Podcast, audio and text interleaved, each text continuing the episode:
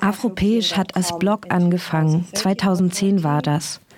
Was hat dich motiviert, den Blog zu starten? It was really during a moment, sort of in the in the late 2000s, where you had in the kind of blogosphere Anfang der 2000er gab es diese Blogosphäre, in der viele Intellektuelle sich eigene Räume geschaffen haben. Mark Fisher zum Beispiel mit seinem Blog K-Punk. Das waren Herzensprojekte damals. Es ging nicht um Geld, sondern darum, über Dinge zu schreiben, die wir wichtig fanden. Afropäisch ist aus dieser Tradition entstanden. Es gab zwar schon akademische Arbeiten zur Vorstellung eines schwarzen Europas, aber nichts Niedrigschwelliges, nichts im Mainstream. Doch jedes Mal, wenn ich versucht habe, was zu veröffentlichen, hieß es, nee, das ist ein Nischenthema. Es gibt dieses Zitat von Toni Morrison. Ich stand an der Grenze, stand an der Kante und erklärte sie zur Mitte. Das wollte ich auch machen. Das, was andere als Nischenthema sehen, zum Mainstream erklären. Es war ein besonderer Moment damals im Internet. Du konntest plötzlich auf den Middleman verzichten, den Verleger oder Redakteur. Ich will hier nicht plump oder polemisch klingen, aber Middleman hieß eigentlich der weiße Mittelklassemann. Im Internet musste ich niemandem erklären oder beweisen, dass meine Arbeiten sich verkaufen ließen. Ich habe es einfach gemacht the middleman meant the middle class white man. uh, and it meant that I could just cut that out. I didn't have to explain or prove that this could sell. I could just do it. When you started to write your book Afropean. Dein Buch Afropäisch ist ein Reisebericht. Wie detailliert waren deine Reisepläne und wie hast du die Afropean Experience auf deinem Weg gefunden? Afropean Experience on your way. Yeah, I would say um, my plans were very loose. You know, I had a certain amount of time, I had a certain amount of money. Meine Pläne waren sehr lose. Ich hatte eine bestimmte Menge Geld und ich wusste, dass mir dieses Geld etwa sechs Monate reichen würde, wenn ich sparsam damit umging. Dann bin ich einfach der schwarzen Community gefolgt. Das Buch begann mit Leuten aus dem digitalen Raum. Sie haben mir eine Richtung gezeigt und gesagt, fang hier an. Und als ich dann da hinging, habe ich Menschen aus der schwarzen Community getroffen. Und die haben mich dann wieder an andere Orte gebracht. Ich wusste, ich gehe zum Beispiel nach Paris oder nach Lissabon, aber viel mehr habe ich nicht geplant. Das Einzige, was ich genau geplant habe, war meine Reise nach Russland. Ich brauchte ein Visum und war etwas besorgt, weil es dort viel Gewalt gab. Neonazis. Seriously was going to Russia. You start your book in the jungle of Calais. Dein Buch beginnt im Jungle von Calais also dem inoffiziellen Camp für Geflüchtete, die von Frankreich nach Großbritannien wollen. Dort scheint es so, Staatsangehörigkeit noch mehr als Klasse bestimmt, wie deine Existenz in der Welt aussieht. In Afropäisch schwingt aber auch eine utopische Idee von Citizenship oder Staatsbürgerschaft mit. Richtig? Utopian citizenship, maybe. Yeah, yeah. In, initially, uh, mhm. initially the idea of Afropean was uh, definitely uh, the success story. Am Anfang habe ich bei Afropäisch an die Erfolgsgeschichte schwarzer Menschen in Europa gedacht. Aber da hat sich mir schnell die Frage gestellt, was das eigentlich mit realen Menschen zu tun hat. Also mit Menschen aus der Arbeiterinnenklasse oder mit frisch angekommenen Migrantinnen. Und was hat das mit Menschen im Jungle zu tun? Afropäisch, das kann nicht nur ein Raum sein, in dem sich ökonomisch erfolgreiche Menschen aufhalten, die ohne Anstrengung ihre hybriden Identitäten ausdrücken können. Ich wollte darüber hinausgehen und so ist Afropäisch immer mehr zerfallen. Es ist in Fragmente zerfallen. Am Ende bezeichne ich es dann als eine Collage des Schwarzseins. All diese Bruchstücke schwarzer Erfahrungswelten scheinen nicht richtig zusammenzupassen. Aber es gibt doch eine Logik dahinter, nämlich die Geformtheit der afropäischen Erfahrungen durch den Kolonialismus.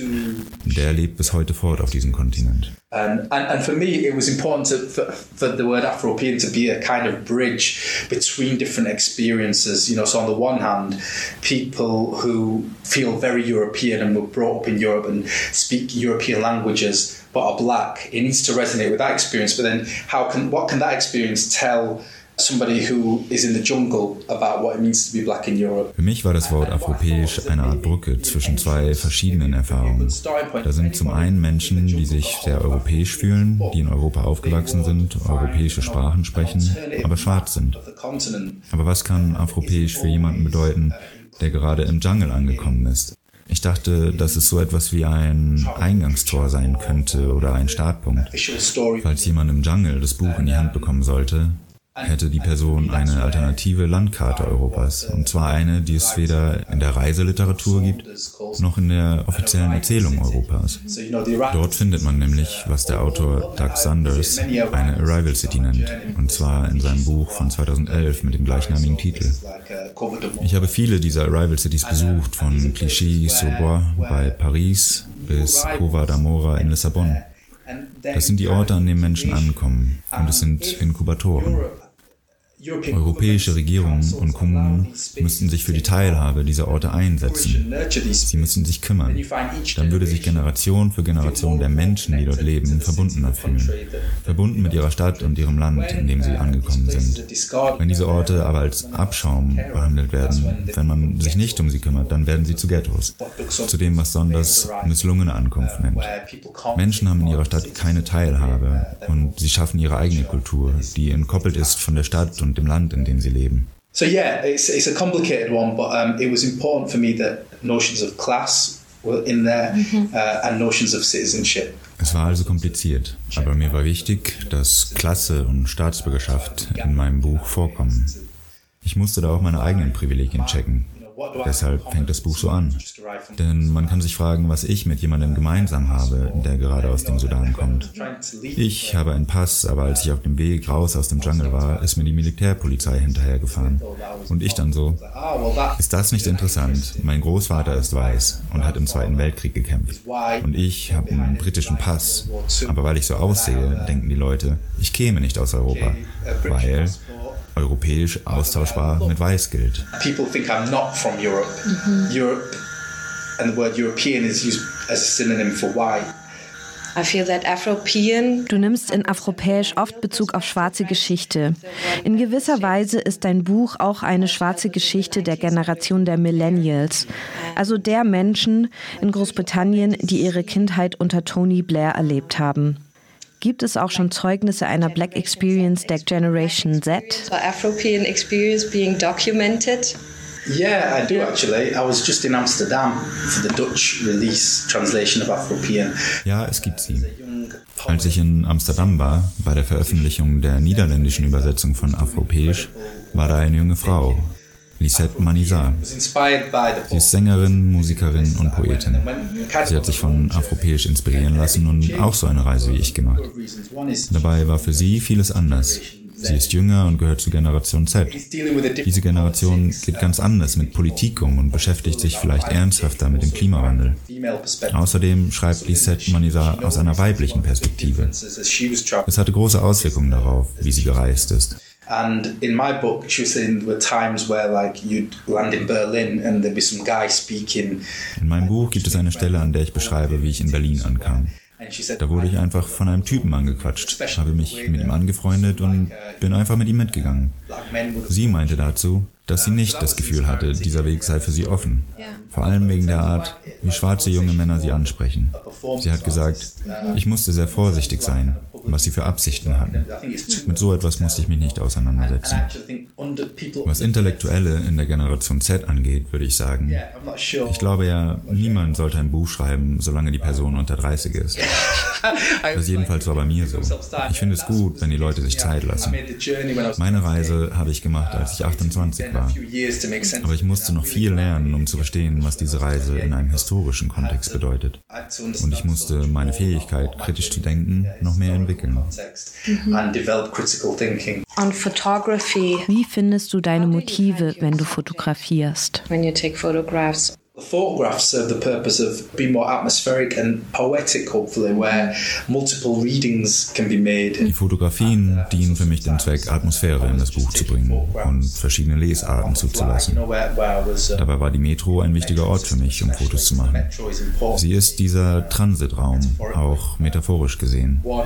Afropäisch bedeutet für mich auch eine verwischte Identität, ein Zwischenraum. So visually that's really important for me in this notion of Afropean, which is about a blur of identity, a middle space in some ways. Außerdem ist die Metro ein banaler Ort. Bilder von schwarzen Menschen sind oft auf etwas Performatives beschränkt. Zum Beispiel sehen wir Menschen auf Protesten oder beim Tanzen im Karneval oder auf Festivals. Das wollte ich vermeiden. Ich wollte Alltagsbilder. In der Metro siehst du Menschen auf dem Weg zur Arbeit oder sie bringen ihre Kinder zur Schule.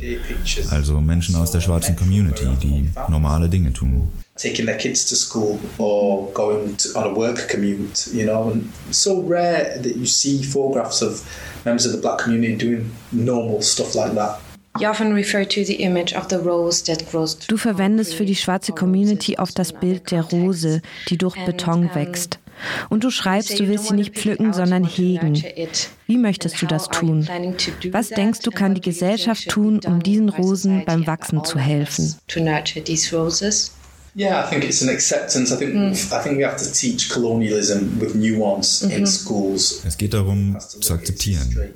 Wir sollten Kolonialismus in den Schulen lernen, und zwar auf ausgewogene Weise. Es gibt diesen berühmten Spruch, wir sind hier, weil ihr dort wart. I think it's an acknowledgement that, you know, very often black people are in Europe because Europe was over there, you know, you know, the, the film saying we are here because you were there. Es muss anerkannt werden, dass der westliche Imperialismus ein ökonomisches System geschaffen hat, das Ungleichheit produziert und dass der Kolonialismus, insbesondere der britische, Reichtum aus Ländern Afrikas und aus Indien abgezogen hat. Es gibt Menschen von dort, die Englisch gelernt haben und dann hierher kommen und dieses Land für das Mutterland halten. And then, of course, so then you have members of those places who, who, who have been taught English and taught to think of themselves as English, then coming to what they thought of as the motherland. You have that on the one hand, but also das hast du auf der einen Seite. Uh, und du hast diese multinationalen Unternehmen. Die sind ein Symptom einer globalen Wirtschaft, deren Folge Multikulturalismus ist. Mir ist also wichtig, dass verstanden wird, warum schwarze Menschen hier sind. Wenn das dann der Fall ist, geht es darum, die Orte zu finden, die ich in Afropäisch beschreibe. Es gibt so viele Probleme, die mit Stadtgeografie zu tun haben. Ghettos entstehen. Es gibt leider kein besseres Wort dafür. Es braucht für diese Orte mehr Unterstützung.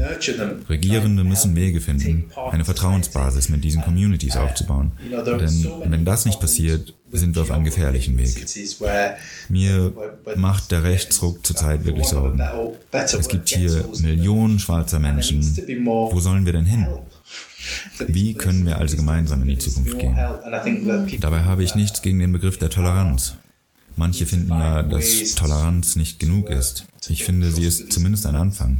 Wir können beginnen, miteinander zu reden, uns gegenseitig zu akzeptieren, um dann hoffentlich gemeinsam eine bessere Zukunft aufzubauen. Aber es bleibt kompliziert. Es gibt keine einfachen Antworten. Aber meiner Meinung nach fängt es an diesen Orten der Ankunft an. There are no easy answers, but I think it begins in these places of arrival, in my opinion.